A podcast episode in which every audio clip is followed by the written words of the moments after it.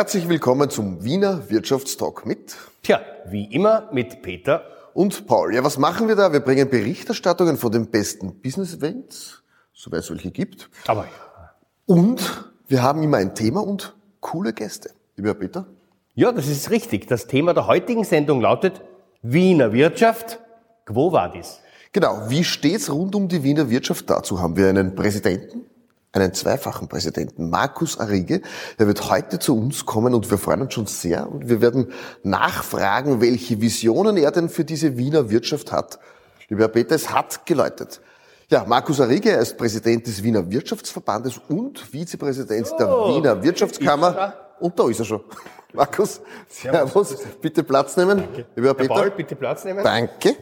Sehr freundlich. Was darf ich denn zu trinken anbieten? Irgendwas Gespritztes. Ne? Ich muss ja der Partei treu bleiben, spritzt der Orangensaft zum Beispiel. Dankeschön, so hätte ich gesagt, der Herr Ober ist gespritzt. Aber Nein.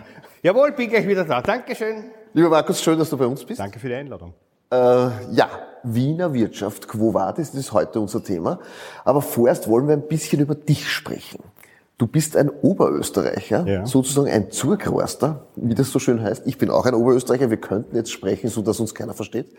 Ein bisschen, aber Sag mal, wie hat's dich denn nach Wien verschlagen? Wie ist das passiert? Naja, damals 1990 hat es in Österreich nur drei Möglichkeiten gegeben, Medizin zu, äh, zu studieren. Und die eine war halt in Wien und äh, da hat es mich nach Wien verschlagen. Das war äh, offensichtlich. Das ist nur eineinhalb Stunden von, Wien, von Linz entfernt. Wesentlich größer als Linz. Also man geht aus Linz ja jetzt nicht nach Graz oder nach Innsbruck oder die seltensten. Und so bin ich nach Wien gekommen. Es war eine gute Entscheidung. Jetzt bist du heute hier in Wien, betreibst dort eine eigene Firma. Die hat ja einen ganz einen lustigen Namen, nämlich Ideenhubs Halle 34. Was machst du da? Na, ich bin Gesellschafter dieser Halle 34. Meine Aufgaben sind dort neben der Kundenberatung die strategische Konzeption und, und, und Strategie zu entwickeln. Äh, und wir, uns gibt es jetzt seit 2006 äh, unter diesem Namen und äh, sind kernmäßig eine Grafikdesignagentur, aber versuchen natürlich alles mit neuen Medien, neuen Technologien noch einfließen zu lassen und haben eigentlich gelernt, dass Agenturen in der klassischen Sinn, wie auch Agenturen noch in den 90er Jahren ausgesehen haben, nicht mehr zeitgemäß sind, dass da ein Riesenwandel passiert und dass es vor allem darum geht, äh, viel zu wissen und dann die Experten für die einzelnen und Expertinnen für die einzelnen Teilbereiche dann zuzukaufen. Jetzt bist du Präsident des Wiener Wirtschaftsverbandes. Was ist das genau? Ja, der, der Sozialdemokratische Wirtschaftsverband ist, wenn man so will, und ich versuche das immer jetzt äh, leichter zu erklären, der Wirtschaftsflügel der SPÖ. Äh, unter solchen verstehen wir uns auch, ja, und das ist eine unglaublich spannende Aufgabe, weil es, äh, es gibt viele Momente, wo die Leute ein bisschen ungläubig schauen, gibt es denn sowas überhaupt auch in der SPÖ, einen Wirtschaftsflügel, Unternehmerflügel, wenn man so will, und dann sage ich mit, äh, mit großer Überzeugung, na, natürlich gibt es das und nicht erst seit gestern, schon seit längerer Zeit. Also wir feiern heuer, übrigens, das kann ich gleich erwähnen, 125 Jahre SWV Wien, also das ist schon eine Institution, die schon sehr, sehr lange gibt. Wie viele Mitglieder gibt's da? Ja, wir haben so circa zweieinhalbtausend Mitglieder äh, in Wien und, und, und wir sind auf Wachstumskurs, also ganz unternehmerisch quasi gepolt, versuchen wir natürlich diesen Verband so zu positionieren, dass wir attraktiver werden äh, für möglichst neue Mitglieder und, und, und äh, in allen Bereichen wachsen wollen. Was habt ihr da für, oder welche Visionen habt ihr da? Wo soll es da hingehen? Oder was ist das größte oder größte gemeinsame Nenner oder ein Ziel? Na gut, ich, ich könnte jetzt schauen, schauen wir da bitte raus, nur aus, aus, den, aus den Fenstern und wir sehen einen, einen Stadtteil, der aufblüht oder der gebaut wird. Wien ist seit äh, Menschen gedenken oder zumindest soweit Menschen wirklich denken können, wählen können, frei wählen können, eine sozialdemokratisch geprägte Stadt. Äh, Unternehmer haben da natürlich einen Beitrag geleistet, einen keinen geringen Beitrag geleistet. Wirtschaft wandelt sich ja auch extrem. Äh, und genau das wollen wir abbilden, vor allem als ähm, Ideenbringer innerhalb der SPÖ Wien, äh, auch, auch um, wenn man so will, Bereitschaft zu zeigen oder auch Interesse zu wecken für unsere Belange, äh, dass wir eben nicht das, äh, das Großkapital des 19. und 20. Jahrhunderts sind. Das hat sich ja gewandelt. Wir reden ja immer sehr viel über EPUs und KMUs. Äh, und das bilden wir ab. Da sind wir Vertreter dieser, dieser, dieser Personen und Unternehmen. Und da gibt's viel zu tun. Und die Visionen ist halt, eine Stadt aufzubauen, hier speziell in Wien, die so ausgeglichen agiert, so sozial ausgeglichen sich aufstellt, dass alle in ihrer Form Arbeit leisten können, davon leben können und sich verwirklichen können. Das klingt ein bisschen so idealistisch, aber es ist etwas, was mich unglaublich geprägt hat, mich selbst verwirklichen zu können in dem, was ich tue. Jetzt gibt es ja oft so irgendwie die Mehr zu sagen, wenn man der SPÖ angehört, dann darf man irgendwie den schönen Dingen des Lebens, dass man auf Urlaub fährt, eine schöne Uhr hat, ein, ein schönes Auto fährt, das darf man nicht. Wie siehst du das? Ja, das ist natürlich Humbug. Also ich bin in die SPÖ eingetreten, das war glaube ich 91, 92 und da habe ich nirgends ein, äh, ein Formular unterschrieben, dass ich im, in, im Jutesack herumlaufen sollte und mich äh, kasteien muss. Ganz im Gegenteil, die SPÖ war immer eine Partei des Aufbruches und auch des Versprechens äh, Aufstieg durch Leistung. Ja, das haben wir ermöglicht, möglichst vielen Menschen. Und zu Aufstieg und äh, mit Leistung gehört eben, dass man sich etwas leisten kann und sich auch selbst verwöhnen darf. Ja, und äh, ob das jetzt ein Statussymbol ist, manche brauchen das, manche brauchen das nicht. Aber ich glaube nicht, dass man sich für etwas rechtfertigen muss, dass man sich redlich verdient hat. Zum Thema redlich verdienen, da hast du gemeint im Vorgespräch, es ist heute wesentlich schwieriger, sich etwas redlich zu verdienen, als wie das früher noch war. Du hast mir da auch von deiner Großmutter erzählt. Vielleicht kannst du uns ein bisschen einen Einblick geben zum Thema, ab wann darf man sich redlich was verdienen oder nicht, lieber Herr Peter? Lieber Wer Herr stört? Paul, ähm, weil Sie vergessen haben, einen zweiten Gast einzuladen, äh, ist mir ein Glas Wasser überbleiben. Das würde ich nehmen. Ja, bitte. Ich bitte darum. Na, ich glaube, wir verdienen ja uns jetzt, äh, wenn man jetzt einmal von jenen absieht, die in irgendwelchen Chatprotokollen vorkommen, alles sehr redlich das Geld. Also ich habe, äh, ich kann mir da nichts vorwerfen lassen und ich glaube, äh, mit um mir 140.000 Kolleginnen und Kollegen in Wien auch nicht. Ähm, ich glaube, 140.000 sind wer? Sind die, die in der Wirtschaftskammer Wien vertretenen Kolleginnen und Kollegen, aber ich sage eigentlich gibt es 200.000 Selbstständige in Wien. Wir dürfen nicht vergessen, da kommen nur die Künstler dazu, da kommen die neuen Selbstständigen dazu, da kommen die ganzen freien Berufe wie Anwälte, Ärzte, Architekten, Notare und so weiter und so fort dazu. Also wir reden von rund 200.000 Selbstständigen in Wien. Das ist nicht nix. Äh, und die verdienen sich auf eine sehr harte Art und Weise oft das Geld. Das hat sich auch gewandelt. Also ich glaube, ich kann sagen, in der Zeit, wo mein Vater als Mediziner in Linz Ordination betrieben hat, da war das wirtschaftliche Überleben ein leichteres als jetzt. Äh, oder selbstverständlicher, wirtschaftlich erfolgreich zu sein. Da hat sich vieles äh, verändert. Ist auch gut so. Also ich will die Zeit nicht zurückdrehen. Aber natürlich leben wir unter einer unglaublichen Prämisse dieser Geiz ist geil Mentalität. Also ich weiß nicht, wie es dir geht. Ich erlebe es nur in meiner Agentur, dass sie natürlich in den Jahrzehnten von den 90er über die ersten 2000er Jahre bis jetzt die, die, wenn man so will, die, die Spendings und die Incomes massiv reduziert haben. Also man muss das Doppelte, das Dreifache leisten, um auf dasselbe Einkommen zu kommen. Äh, das hat sich, äh, das hat sich vervielfältigt. Äh, es gibt halt viel mehr Konkurrenz auch am Markt. Allein bei uns in der Werbebranche, wir haben 11.500 Kolleginnen und Kollegen bei uns in der Fachgruppe Werbung organisiert. Da sieht man schon, da gibt es einen gewissen Konkurrenzdruck. Es ist ein offenes und freies Gewerbe. Das finde ich auf der einen Seite großartig. Auf der anderen Seite kann es auch jeder machen und jeder, der etwas nicht so gut kann, kann sich dann nur über den Preis definieren. Und das zieht natürlich Preise und Billings nach unten. Und das spüren wir natürlich an allen Ecken und Enden. Und deswegen geht, glaube ich, auch dieses Zukunftsversprechen, das wir natürlich lange Zeit in dieser Zweiten Republik gehabt haben, eben Aufstieg durch Leistung ein bisschen verloren. Und eine Biografie wie meiner Großeltern, der eine Kriegsinvalide, mein Großvater, die andere Buchhalterin in einer Keller, in einer Brauerei in Ried im Innkreis, also einem kleinen Dorf mit 10.000, einer kleinen Stadt mit 10.000 Einwohnern. Das ließe sich, glaube ich, so leider Gottes nicht mehr so verwirklichen. Und es ist auch ein politischer Auftrag, dass das wieder so wird. Jetzt hast du ein Team rund um dich geformt. Du hast mir erzählt, ihr habt eine extrem hohe Frauenquote. Äh, vielleicht erzählst du ganz kurz, wer sind diese Leute? Wer, wer, wie seid ihr da aufgestellt? Wie divers seid ihr da? Naja, ähm, die Wiener Wirtschaft ist natürlich, du machst ja Talks und du kennst die Wiener Wirtschaft, glaube ich, äh, wie kaum jemand anderer sehr divers aufgestellt insgesamt. Also wir haben natürlich ganz viele, einen Branchenmix von Gewerbe und Handwerk. Das ist das alte etablierte, wenn man so will, Wirtschaften und, und das geht zurück bis auf die Zünfte im Mittelalter, wenn man so will, bis hin zu den neuen äh, Feldern wie die persönlichen Dienstleister, die gewerblichen Dienstleister, ne, die 24-Stunden-Pflegerin, die ganze Kreativbranche, die Bund. Und wir haben halt, wenn man so will, vom, vom äh, Autohandelbesitzer bis zur Kfz-Werkstätte, zur Künstleragentin, Film- und Musikwirtschaft, zur Gastronomie äh, bis hin zum Transport Sport äh, alle eigentlich bei uns jetzt in, in der, als Vizepräsidenten äh, vertreten. Mir war auch ganz wichtig, dass wir jetzt auch Kolleginnen in die, in, ins Rampenlicht stellen, weil die äh, ein bisschen zu kurz gekommen sind in den letzten Jahren. Und jetzt sind eben von fünf Vizepräsidenten sind vier Frauen und ein Mann. Das finde ich großartig. Meine Landesgeschäftsführerin ist auch eine Frau. Also wir versuchen da jetzt auch zu zeigen, es gibt großartige Unternehmerinnen, die dieses, diese Stadt mitprägen und die auch etwas zu sagen haben und den, die Gelegenheit haben sie im SWV Wien. Jetzt kommt der Oberkellner Peter mit meinem Wasser, unglaublich.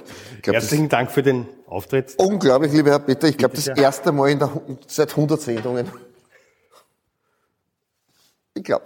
Ich, ich, rechne noch, Herr ja. Peter, ich rechne noch. Lieber Markus, lass uns noch mal fragen zum Thema Wirtschaftskammer Wien. Da bist du Vizepräsident. Wie geht's dir da? Die Wirtschaftskammer, da gibt es einen mächtigen Walter Ruck als Wirtschaftskammerpräsidenten. Wie schaut da die Zusammenarbeit aus?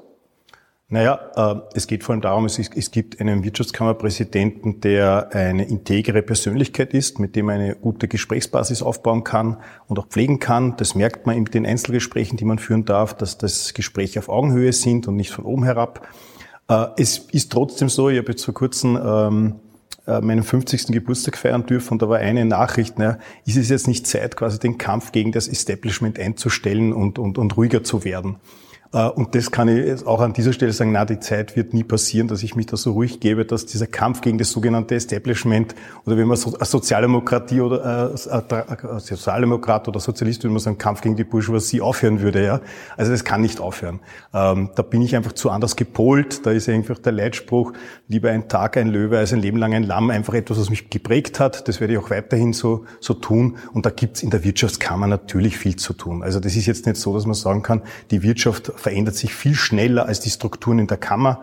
Äh, da muss man besser werden, auch was die Vertreter in der Kammer betrifft. Das sollten Leute sein, die wirklich im Unternehmertum stehen. Äh, das sollten Leute sein, die echte Betriebe auch führen und dadurch auch wissen, was sie tun und nicht pensionierte äh, Vertreter, also Pensionisten, die Unternehmer vertreten oder irgendwelche Leute, die irgendwelche Scheinbeteiligungen halten, um noch Funktionäre sein zu können. Das kann nicht sein, das sollte nicht so sein. Und da kommt auch der Druck von unten, von den Kolleginnen und Kollegen, die diese Veränderung einmahnen und die, der muss man sich stellen operative Veränderungen, was heißt das? Kann man nicht sagen, es gibt eine Forderung wie ganz Wien hat eine WLAN-Glocke oder äh, wir werden digital oder was sind so operative Forderungen, die jedermann versteht, wo ich sage, das finde ich jetzt richtig cool. Kannst du uns da ein paar Beispiele nennen? Ja, was mich schon immer geprägt hat, ist eigentlich, dass wir in, in Österreich generell, aber auch hier in Wien einen Paradigmenwechsel brauchen. Ja, bei uns gilt, alles, was nicht erlaubt ist, ist einmal verboten.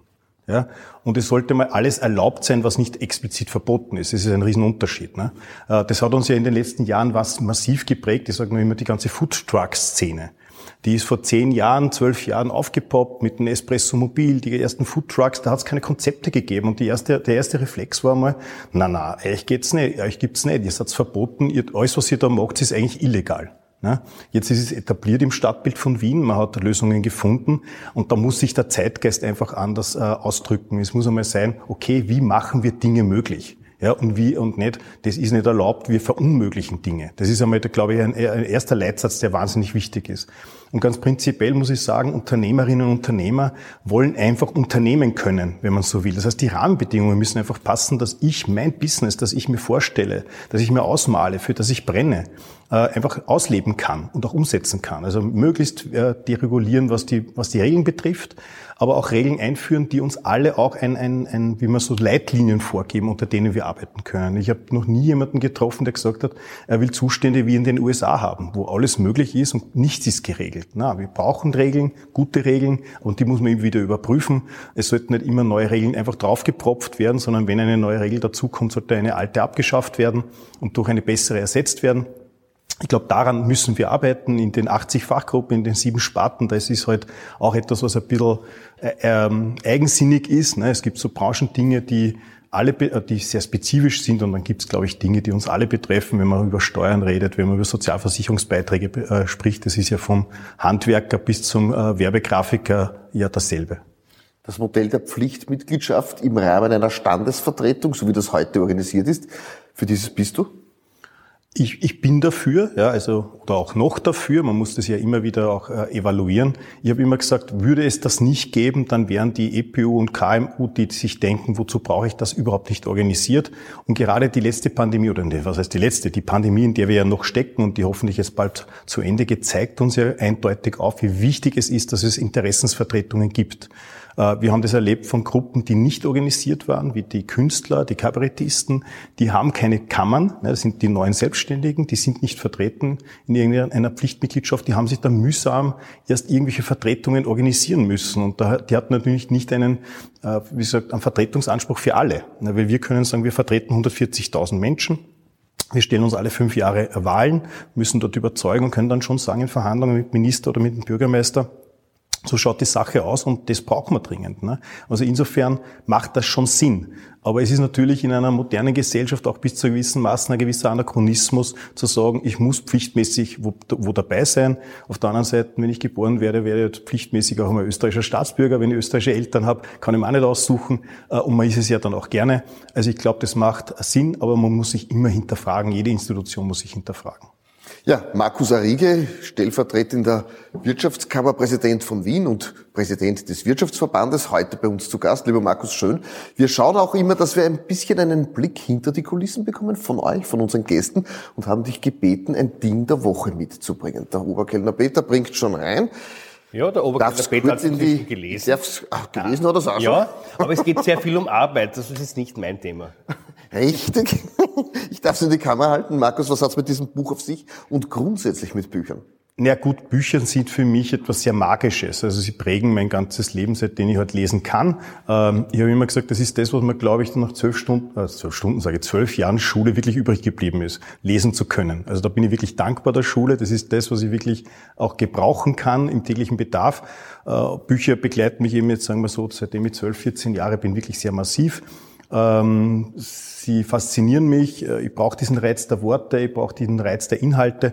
Und das Thema jetzt ganz aktuell rettet äh, die Arbeit, äh, die sollte uns alle jetzt möglichst viel beschäftigen, weil ich glaube, da stehen wir vor einem Umbruch. Was ist noch Arbeit? In welcher Form wird sie erbracht? Was kommt da auf uns zu an neuen Technologien, die uns massiv beeinflussen werden?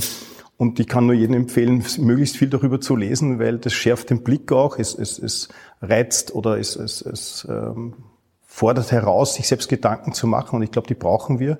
Also ich habe immer gesagt, wenn man schon ein ordentlicher Interessensvertreter sein will, dann will ich nicht aus Umfragen erfahren, wie die Branche tickt oder wie die Wirtschaft quasi tickt, sondern das muss ich aus eigenem Erlebnis und Meinungs äh, eigener Meinungsbildung heraus machen können. Und deswegen sind Bücher für mich so wichtig.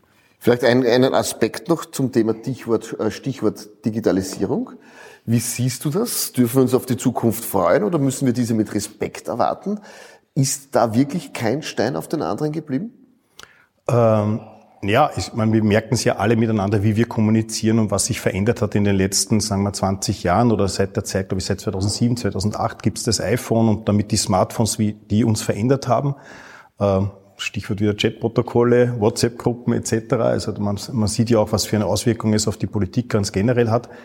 Ich glaube, wir haben jetzt lange Zeit immer von den Industrienationen ge gesprochen, ne? die großen Industrienationen. Das sind, äh, das war prägend, wer Maschinen gehabt hat, wer Industrie gehabt hat, wer äh, produziert hat. Das waren die Nationen der, äh, der Gegenwart und der Vergangenheit.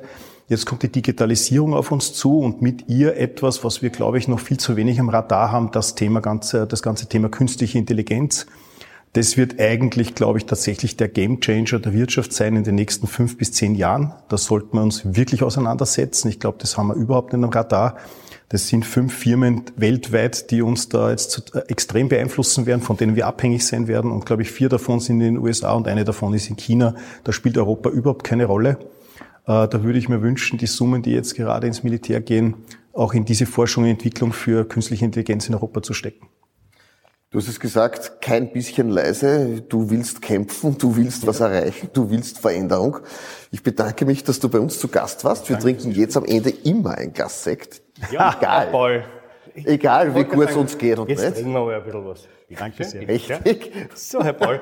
Heute Lieber Peter, Sie trinken heute gar nicht, Tages Sie trinken gar nicht mit? Aber selbstverständlich. Markus, schön, dass du bei uns warst. Danke für die Einladung. Danke. Schön, es waren ein paar wirklich coole Aspekte dabei, wo man dich einfach kennenlernt, wo man Heute. weiß, was will der. Ja, was will der eigentlich, ja. Peter, danke für das exzellente Service, es war unglaublich. Okay, endlich haben wir Wasser. ah ja, genau. Zum Wohl. In diesem Sinne. Wenn man ihn in einer kurzen Leine hält, dann freut er sich sogar über Wasser. In diesem Sinne, danke, dass Sie mit dabei waren. Viel Spaß beim Zusehen.